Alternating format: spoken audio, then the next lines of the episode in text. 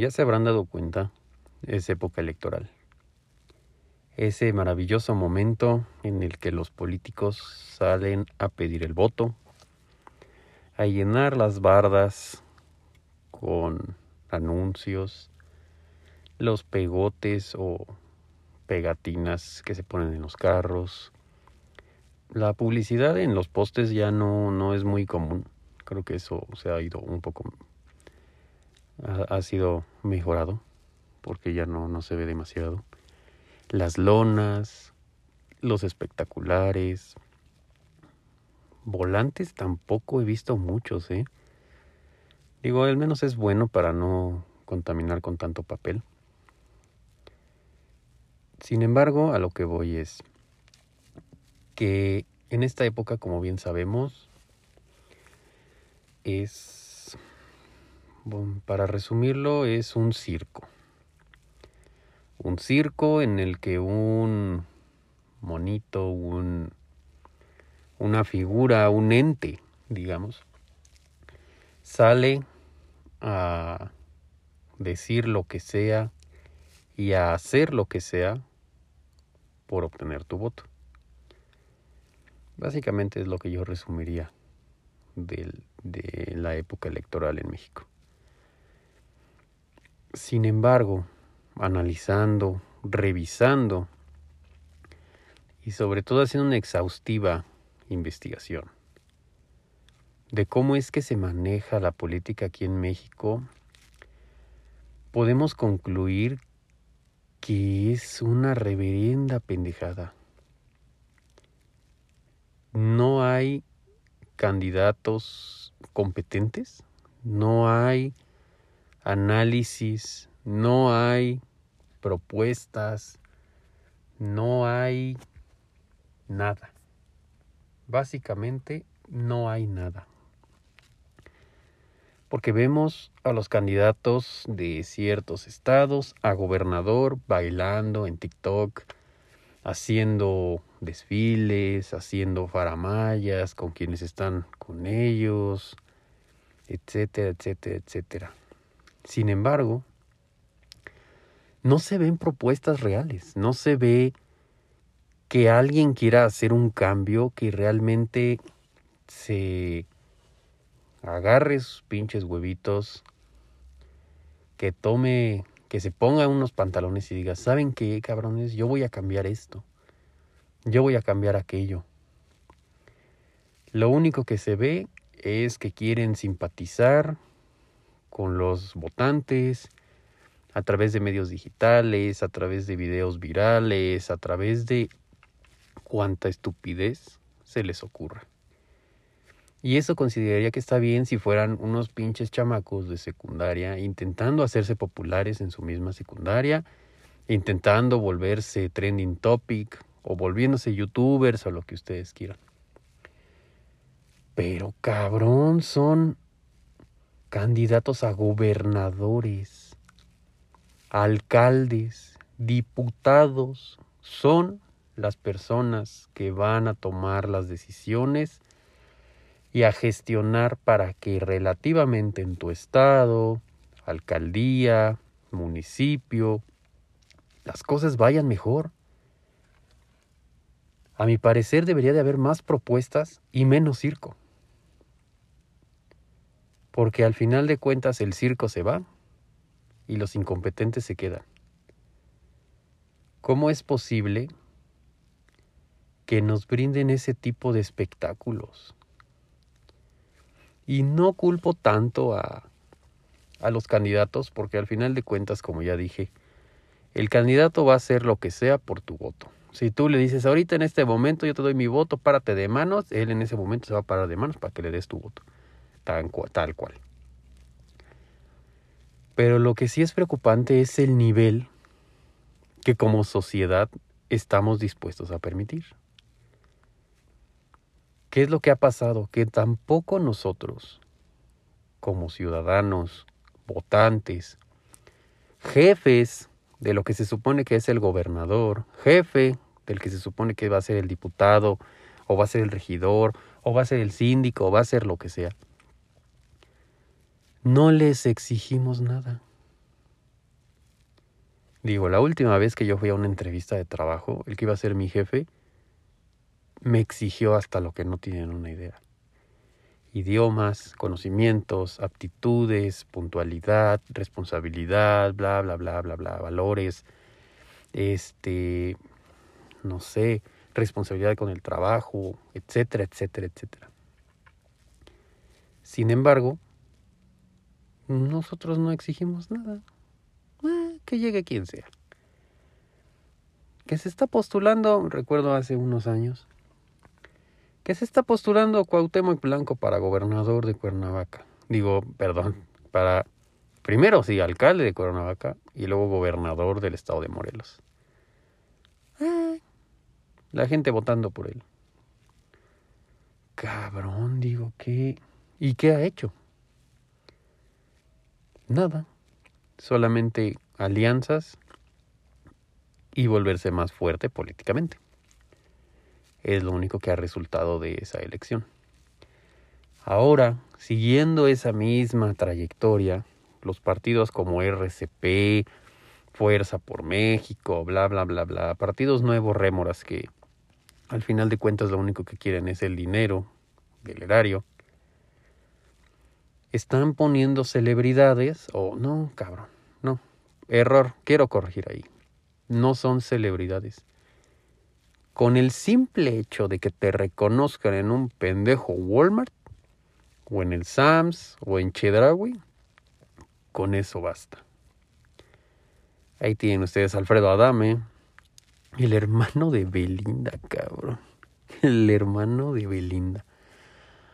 Ay, güey, qué nivel, qué nivel de candidatos tenemos en México. Sin embargo, como digo,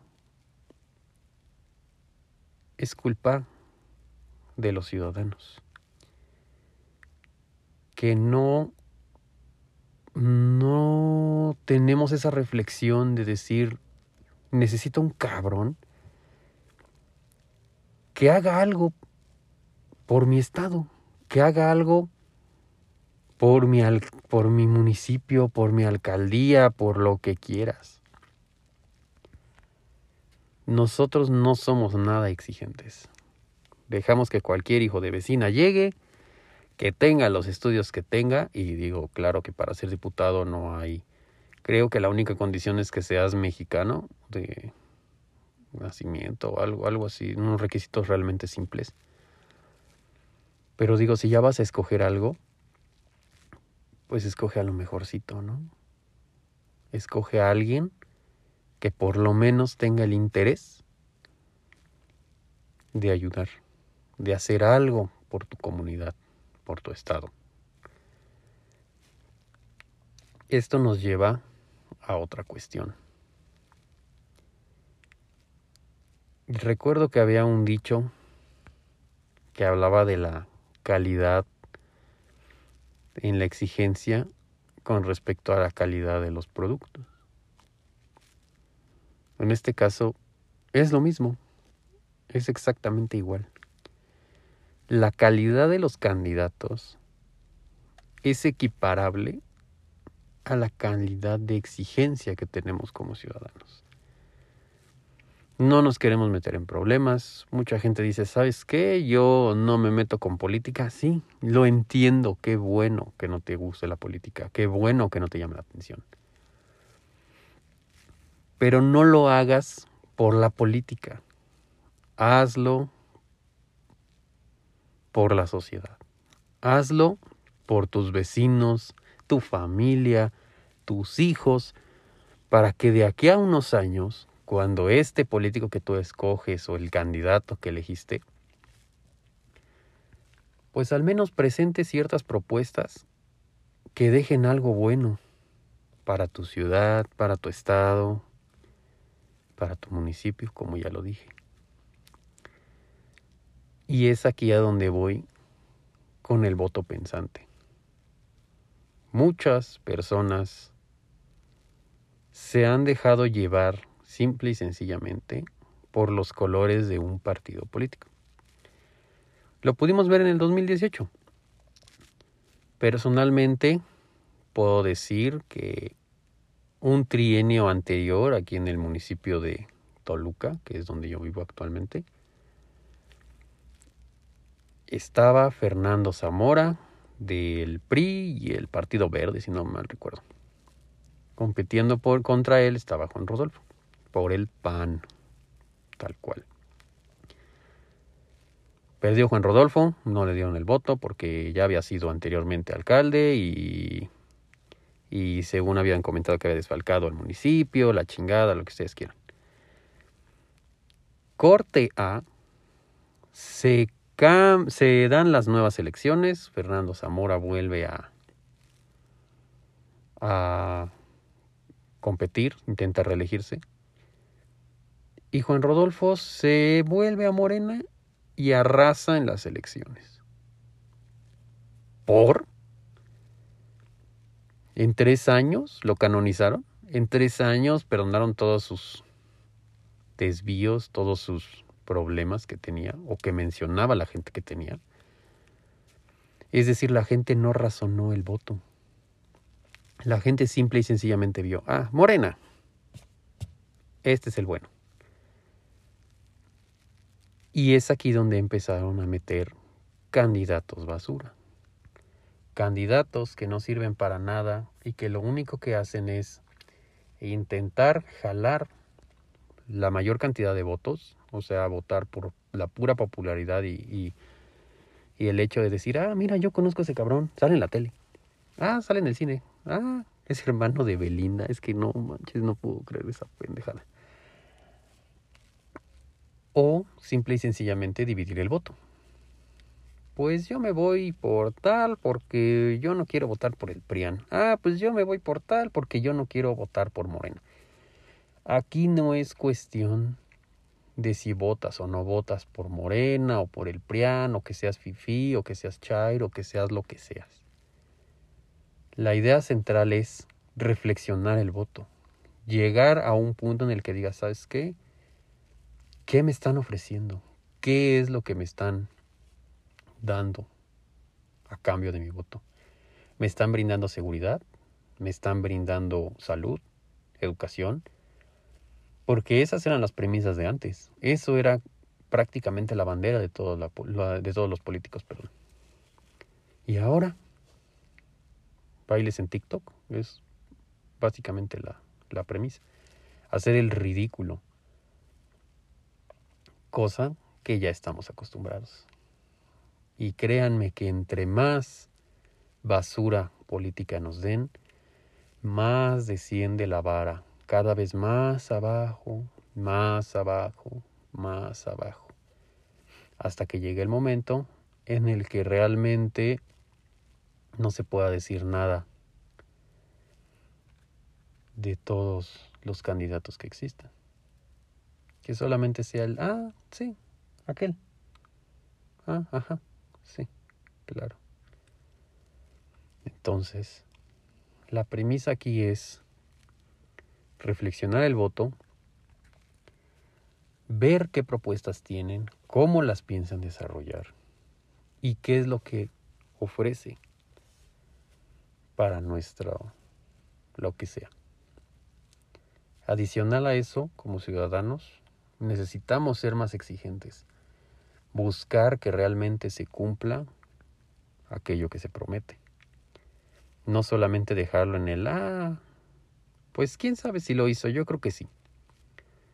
Porque también nosotros debemos de ser responsables, responsables con nuestro voto y responsables con las acciones que se toman con respecto a lo que elegimos. Pero de eso hablaremos después.